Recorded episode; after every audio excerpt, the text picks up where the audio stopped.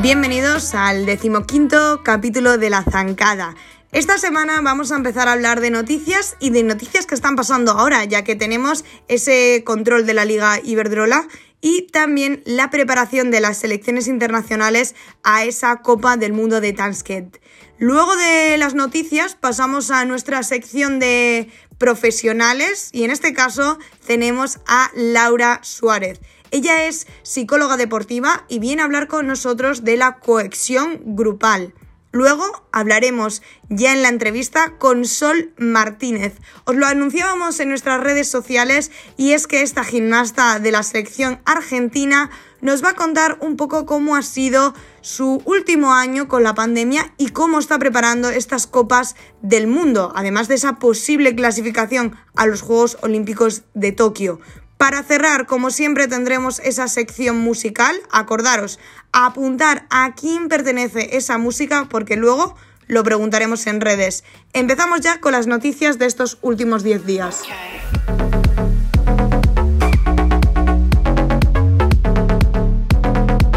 Comenzamos con este bloque de noticias y primero vamos a hablar de lo que es el ámbito internacional. Para ello tenemos con nosotras a Gimnasia Mundial. ¿Qué tal, Claudia? Hola, chicas, ¿qué tal? Bueno, lo primero que tenemos que comentar es por ese campeonato asiático. ¿Qué está pasando con él?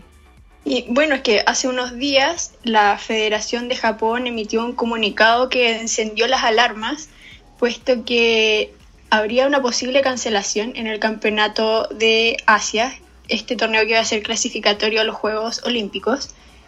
Aún no hay información oficial sobre su cancelación, ni siquiera tampoco hay información oficial si es que se va a hacer este torneo. En el calendario de la FI, este torneo no aparece, no aparece ni siquiera como un torneo que está programado. Sin embargo, en la página de la Unión Asiática de Gimnasia, este calendario, perdón, este torneo aún aparece como un torneo que aún está por confirmar tiene la fecha, tiene la sede, pero no, está confirmado este torneo que debería realizarse en aproximadamente dos meses.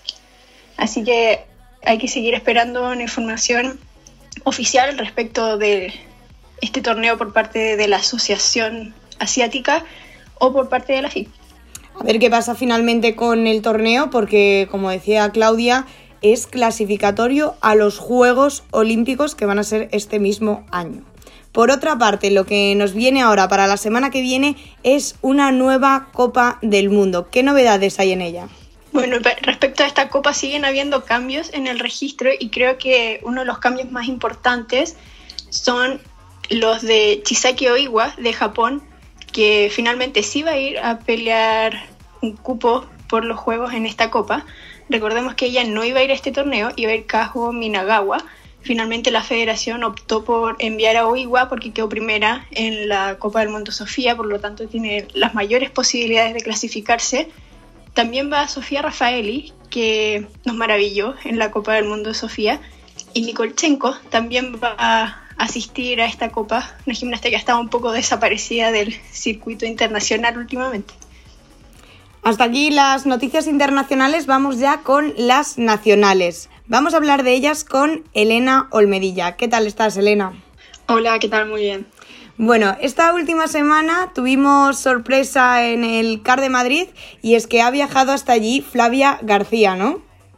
Sí, así es. Ha estado Flavia García concentrada de martes a jueves durante las, la segunda semana de abril y bueno, esperemos que haya ido todo bien, que vaya cogiendo cierta toma de contacto, haya ha estado con su entrenadora eh, camino del club de Omega, así que ojalá esto empiece a lanzarla un poco y a darle seguridad para verla internacionalmente pronto.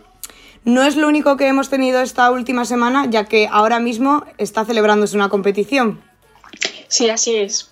Parece increíble, pero es la primera competición oficial del calendario de 2021 de gimnasia rítmica para las españolas, bueno, de todo el país, ¿no? Y es el, control de la Liga Iberdrola. En esta competición han salido gimnastas que, bueno, yo creo que todos tenemos ganas de volver a ver en el tapiz, como son Carla Vila Sánchez, Victoria Cuadrillero, ex componentes de la selección española, y en especial que yo creo que a todos tenemos ese, esa guinda ¿no? de ver de nuevo a Natalia Mora con un manos libres que nos emociona a todos, su, su gimnasia y su fuerza, así que a ver si continúan en el resto de fases y podemos disfrutar de ellas. Lo que tenemos ahora esta nueva semana es esa Copa del Mundo de Tashkent y qué representación tendremos de España. Bueno, para Tashkent, como bien mencionabais, ha habido cambios internacionalmente. Para las, nuestras gimnastas nacionales no, no ha habido ningún cambio. Eh, seguiremos viendo allí al conjunto que estuvo en, en Sofía y a Polina Berecina y a Natalia García. Así que les deseamos la mayor de las suertes. A ver qué tal le va en esta nueva Copa del Mundo, si los resultados mejoran, si se ve pues poquito a poco esa evolución que van a ir tomando durante este año. Y bueno, únicamente me queda ya despediros, chicas. Muchas gracias por estar aquí y nos vemos en el próximo capítulo. Hasta luego, gracias. Muchas gracias, chicas. Y ahora nos vamos ya con la sección de salud.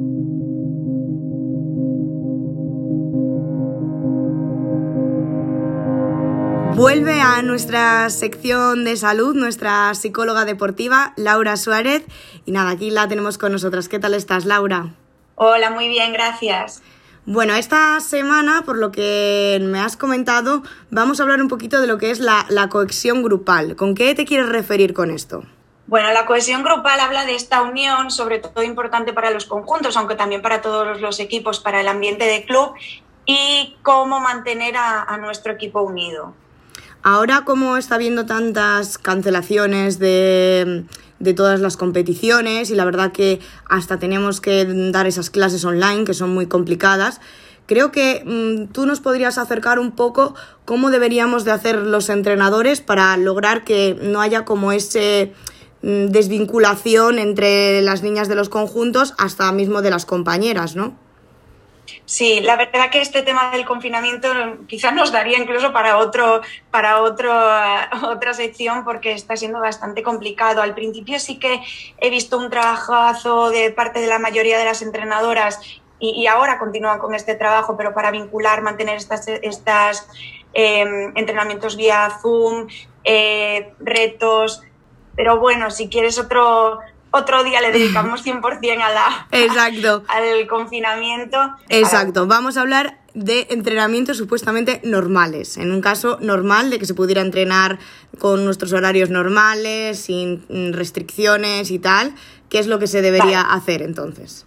Pues en este, en este, digamos, en este tema que estamos hablando hoy, que sería la cohesión grupal, eh, me gustaría dar algunas recomendaciones a nivel general que tanto gimnastas como, como, entrenadoras pudieran aplicar en sus entrenamientos, como son, por ejemplo, no, no, propiciar las comparaciones entre gimnastas. Esto a veces nos ocurre cuando una gimnasta destaca en algo y, todo el rato intentamos compararla con las demás y, lo que sería interesante es utilizar las cualidades de cada una en beneficio del equipo eh, las rivales no son tus compañeras de equipo, sino que es junto a ellas con las que podrás conseguir algo, conseguir tus metas. Y, y a veces creemos que, que, ser mejor que tu compañera de equipo te hace mejor y es todo lo contrario. Te quería hacer una pregunta sobre esto y es que sí. creo que muchas veces se tiende dentro de, de los entrenadores a crear como favoritismos dentro de los grupos, o sea, como tener a, la niña que más, o al niño que más te gusta a ti, entonces como que te entra mejor por el ojo y por ejemplo lo utilizas más para los ejemplos, o mira qué bien lo hace esta niña, tal, y que propicia a lo mejor ese, ese tipo de actitudes que tú nos estás comentando ahora. Es que eh, creo que aquí hay, es importante esta frase que, que, dice que el nivel de tu equipo lo marca la persona que tiene menos cualidades, no lo marca la mejor porque al final el equipo no lo hace una persona, sino que lo hacen cinco, seis, siete gimnastas. Y el nivel del equipo no está marcado por la mejor gimnasta, sino que está marcado por el nivel del equipo en conjunto. Por tanto, el, tu nivel te lo marcará aquella que tiene menos condiciones. ¿Qué será interesante? Pues hacer que esta persona también mejore y destaque como las demás.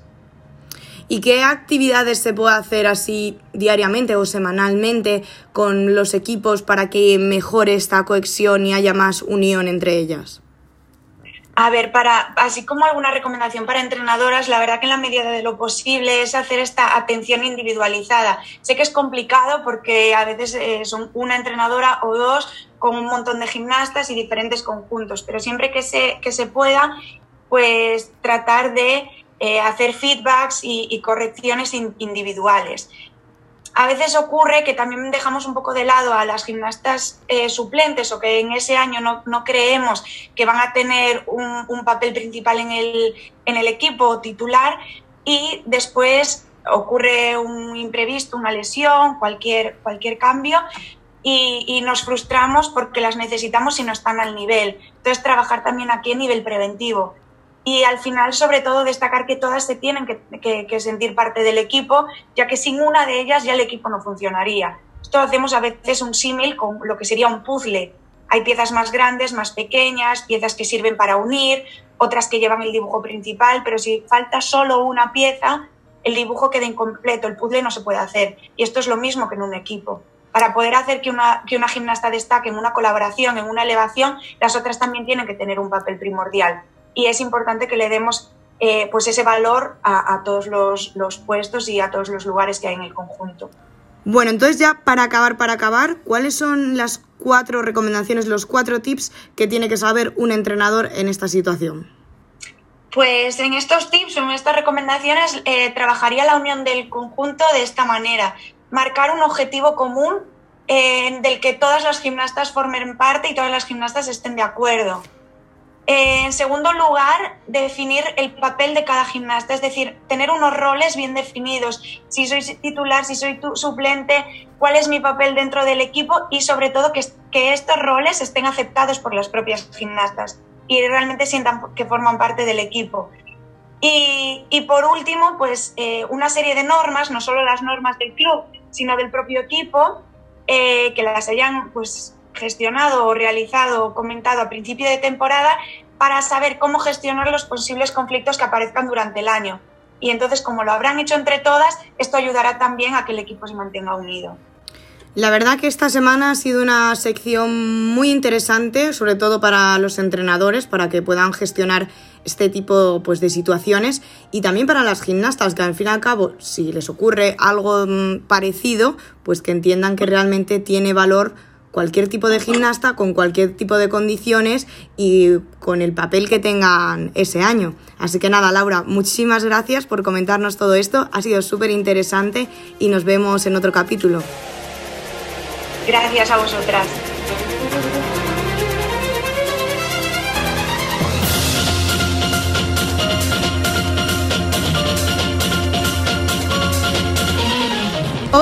Tenemos con nosotras a Sol Martínez. Ella es gimnasta de la selección argentina, pero entrena aquí en España. ¿Qué tal estás, Sol? Hola, buenas tardes. Eh, muy bien, encantado de poder hacer esta entrevista y muchas gracias por ofrecerme. Bueno, quiero que nos expliques primero un poquito cómo fue esos inicios en la rítmica. ¿Cómo empezaste? ¿Por qué empezaste? ¿Dónde estabas también? Yo, tengo, es verdad que tengo doble nacionalidad, como casi todo el mundo sabe, pero yo realmente nací en España, nací en el 2002 aquí en, Asturias, en el norte de España, y me inicié en la rítmica por, por, mi madrina. Mi madrina es entrenadora de gimnasia desde bien joven, mi madrina es de Argentina, y me, me inculcó esos inicios en la gimnasia rítmica, me dijo que probara. Primero empecé, si es verdad, en mi colegio como actividad extraescolar, sin ningún objetivo, claramente. Empecé con cuatro años recién cumpliditos. De hecho, era muy pequeña, era la pequeña del grupo. Y empecé en el colegio, en el colegio de, de la urbanización, donde yo iba todos los días. Y hubo un momento que yo le dije a madre que realmente me gustaba ya después de unos cuantos meses. Y mm, sí es verdad que estuvo buscando clubs por el centro de Oviedo, por el centro de la ciudad. Y empecé en un club del centro de Asturias. Eh, a empezar, empecé a entrenar más horas porque sí es verdad que vi que me empezaba a gustar el deporte. Y allí cuando empezaste, por lo que sabemos, estuviste en el, en el Omega, justo con Camino, con Onopco, y ya luego fue tu paso a León. ¿Cómo fue que tú estabas entrenando allí y os fuisteis, bueno, te fuiste a León? Yo entrenaba en el club, como bien dijiste, de Omega, que está en el centro de, de la ciudad, y es un, es un club eh, dedicado para gimnastas que no son de alto nivel. Si es verdad que tienen gimnastas ahora mismo como puede ser Flavia, que está en el equipo nacional, tienen gimnastas que han llegado a ser campeonas nacionales, eh, pero realmente no podían dedicarme el tiempo que yo realmente necesitaba para preparar Copas del Mundo. Están entre, yo entrenaba con 40 niñas en un tapiz, entonces yo necesitaba más medios, necesitaba más entrenadoras, no, no una entrenadora personal, pero más horas de, una entrenadora. Entonces yo iba a clase por las mañanas y no podía entrenar. Entonces hablé con Ariel, el juez de Argentina, con el que voy a casi todas las competencias, y consiguió contactar con Ruth porque tenía su contacto y la conocía. Eh, y yo estaba buscando entrenar, o no en un centro de alto rendimiento, pero sí con alguien que me pudiese dedicar un poco más de horas para poder prepararme bien para las competiciones. Entonces hablé con Ruth, eh, mi objetivo no era quedarme, de hecho yo fui a principios, terminé las clases un 22 y yo el 20 y poco estaba ya en León eh, y fue cuando empecé, iba una semana a León a prepararme con Ruth y una semana en Asturias. Entonces ya en septiembre cuando era la hora de empezar las clases, mi madre me dijo, ¿tú realmente te quieres quedar allí? Y yo estaba encantada, obviamente, me trataron súper bien, siempre eh, miraron por mí, siempre los meses que estuve entrenando en el verano, me, me trabajé súper bien y las vi como muy ilusionadas también de trabajar con una gimnasta, con una gimnasta nueva. Entonces yo hablé con Ruth y le comenté que me quería quedar.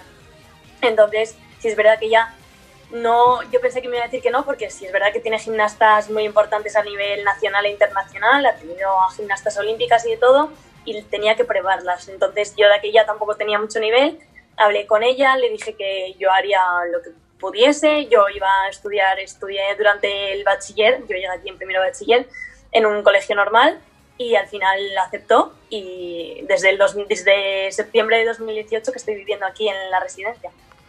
La verdad que, que impresionante. Y para aclarar bien, ¿cuándo fue el momento en que tú decidiste, oye, me voy a presentar a la selección argentina, voy a optar por la nacionalidad argentina y tomar esa decisión de voy a representar a nivel internacional a Argentina? Yo la doble nacionalidad eh, la tuve nada más nacer, porque por vientre tuve la nacionalidad argentina porque mis padres son argentinos, entonces obtuve, obtuve la doble nacionalidad nada más nacer. No fue mmm, por querer entrar a la selección. De hecho, siempre antes de haber, de haber pertenecido a la selección yo viajaba mucho a Argentina porque toda mi familia está allí.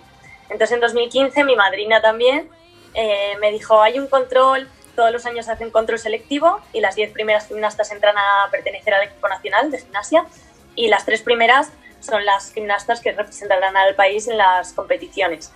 Entonces me presenté en 2015 en el primer control. No, no, yo, no, no, tenía ni idea del, nivel que había en Argentina.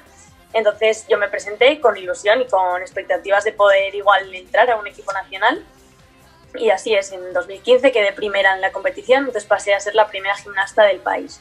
Fue todo novedoso porque realmente nadie me conocía. Yo era una gimnasta que no había entrenado nunca en Argentina de hecho nací aquí, toda mi vida eh, viví en, en, España, fue todo muy novedoso y para mí también, de, realmente yo buscaba hacer un buen trabajo, pero no sabía yo el nivel que había ni cómo podía llegar a afrontarlo. Entonces, en 2015 entré y a los cuatro meses mm, fui al primer, a la primera competición representando al país, que fue un sudamericano, y conseguí pasar a la final de pelote, que era tercera a nivel sudamericano.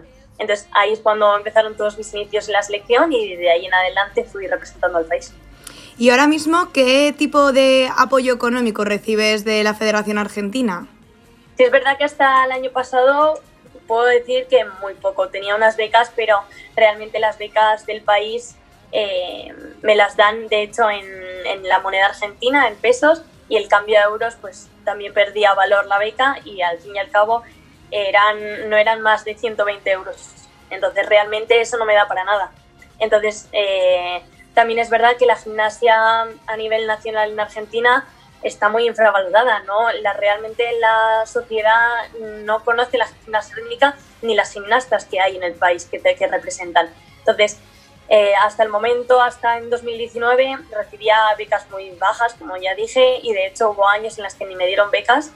Eh, y en 2019, cuando conseguí clasificar a los Juegos Panamericanos, que fueron en Perú, de hecho fue la última competición internacional que hice antes de esta de, de Sofía, por temas de coronavirus, y ahí me di a conocer, conocí al, al presidente de la CAG, que es la Confederación Argentina de Gimnasia, como si aquí decimos la Real Federación, y me, lo conocí, habló conmigo, me dijo que realmente ellos están muy involucrados con la artística, pero nunca habían tenido una gimnasta que compitiese a nivel mundial y que entrenase fuera de Argentina. Entonces eh, hablé con él, me di a conocer también a nivel nacional, en el país me conocieron más, todos los cargos ejecutivos y todas las personas y los técnicos mm, me conocieron en aquella competición y desde ahí entonces eh, esta temporada me están pagando todas las copas del mundo, a mí y a mi entrenadora.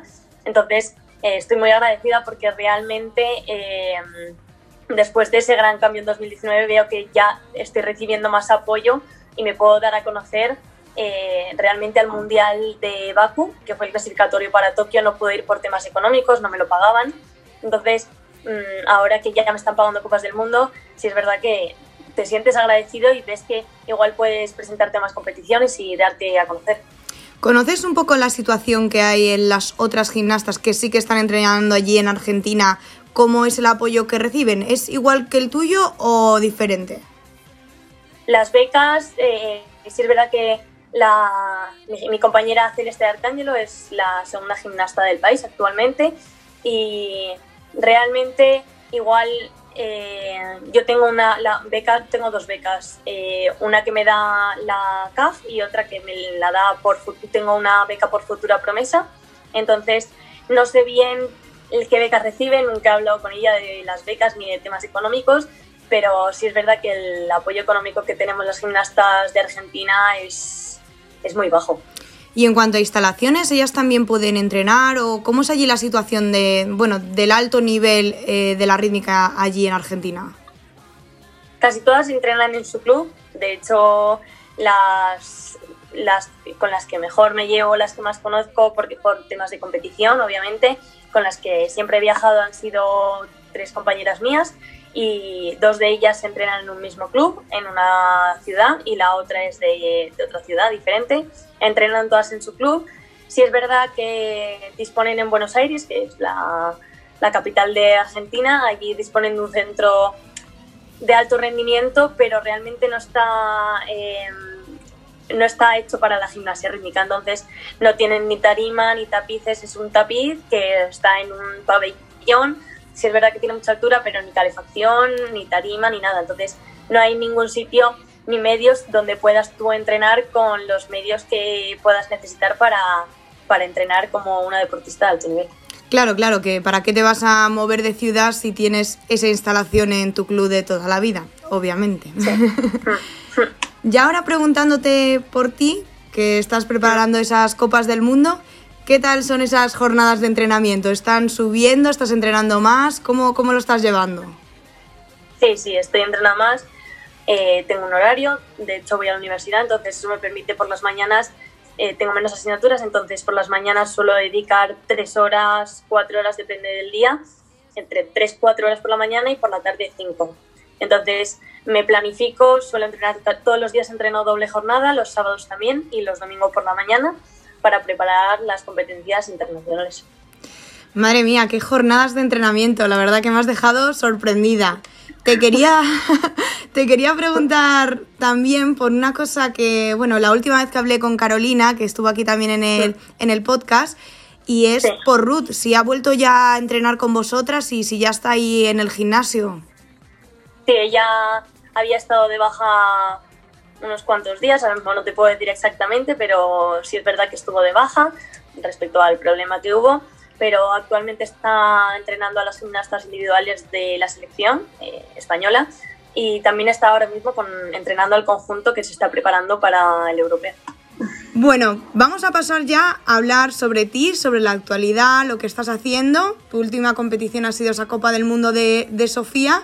¿Y cómo fueron las sensaciones de estar allí, de volver Realmente yo tenía muchas ganas, estaba muy ansiosa por empezar a competir. Eh, me veía muy preparada porque llevábamos mucho tiempo dedicado a esta temporada. Eh, esta competición iba a ser hace un año justamente, ha sido un año de muchos cambios, cambios a nivel personal y cambios a nivel en el deporte. Eh, he podido cambiar mis rutinas y llegar a mejorarlas. Entonces he entrenado mucho, en el confinamiento también le he dedicado muchas horas, hemos entrenado bastante y nos hemos adaptado a las circunstancias. Eh, he mejorado en algunos aspectos, y es verdad que del confinamiento he salido reportada en aspectos físicos y llevo entrenando mucho tiempo. Eh, lo veíamos como a largo plazo y realmente ya está aquí, ya la temporada ya ha empezado. Ya, de, hecho, el miércoles me voy a Tasken a otra Copa del Mundo, que es la siguiente, y creo que me veo preparada para poder demostrar el trabajo que hay detrás de toda esta temporada. Eh, todas las gimnastas creo que hemos, no es la palabra sufrir, pero sí hemos vivido muchos cambios y situaciones que no nos gustaría haber vivido, obviamente. Entonces, estoy ilusionada y con ganas de poder demostrar el trabajo y de seguir mejorando para la siguiente temporada. Este año tienes opciones, o por lo menos intentar entrar en esos Juegos Olímpicos de Tokio. ¿Cómo, cómo te ves para llegar a ese gran objetivo? Pues realmente mi objetivo no es Tokio. o sea, realmente mi objetivo es París. Yo soy una gimnasta que me considero joven a nivel, joven a nivel internacional. Eh, soy una gimnasta que creo que todavía me queda mucho por dar. Eh, mucho trabajo por demostrar y muchos años por delante viviendo la gimnasia rítmica y disfrutando de ella. Eh, realmente este es un año que sí es verdad que yo he trabajado mucho, pero realmente hay gimnastas que llevan desde 2016, desde Río, trabajando para ello y yo realmente llevo trabajando este año. Bueno, esperemos que así sea y que te veamos en París. O sea, eso sería, creo que para ti, el culmen de tu carrera. Así que una temporada, bueno, un ciclo olímpico, el siguiente muy interesante, que te veremos más internacionalmente y vamos, una ilusión enorme. Bueno, que te tiene que dar a ti, pues a nosotras también, para verte ahí en grande en las televisiones, con todas las internacionales y con todo. Ya para acabar con esta entrevista vamos con ese test de la zancada, ¿vale? Son cuatro preguntitas y intentamos responder cortito. Perfecto, sí, sí. Vale, vamos allá. La primera es, ¿cuál es tu gimnasta favorita? Es complicado, pero por parte artística Carolina Rodríguez y, y a nivel eh, internacional también Carolina Rodríguez, pero siempre me he fijado mucho en Margarita Mamún. La segunda, ¿cuál es tu corporal favorita? Eh, en especial los giros, pero sobre todo el giro penché. La tercera, ¿cuál es la escuela de rítmica que más te gusta? Mm, o la búlgara o eh, la bielorrusa. Y ya por último, ¿cuántos años llevas dedicándote a la rítmica? 14, desde los 4 hasta los 18 de momento. De momento, claro, que vas a seguir sumando. Eso es lo mejor. Pues nada, Sol, muchísimas gracias por estar aquí. Te deseamos mucha suerte para la Copa del Mundo de la semana que viene. Y nada, te estaremos siguiendo desde ahora hasta que llegues a París. Muchas gracias a ti y seguiré trabajando para poder demostrar todo el trabajo y seguir disfrutando y haciendo disfrutar.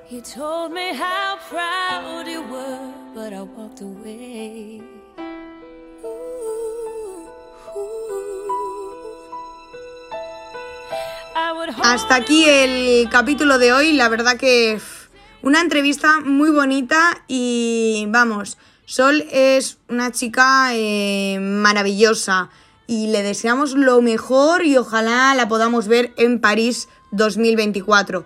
Ahora os dejo ya con la música misteriosa, ya sabéis, apuntar a quién pertenece, si una individual o un conjunto, en qué año y con qué aparato la utilizó. Luego lo vamos a preguntar en redes sociales, en arroba la zancada podcast y en Facebook en la zancada. Nos vemos en el capítulo que viene.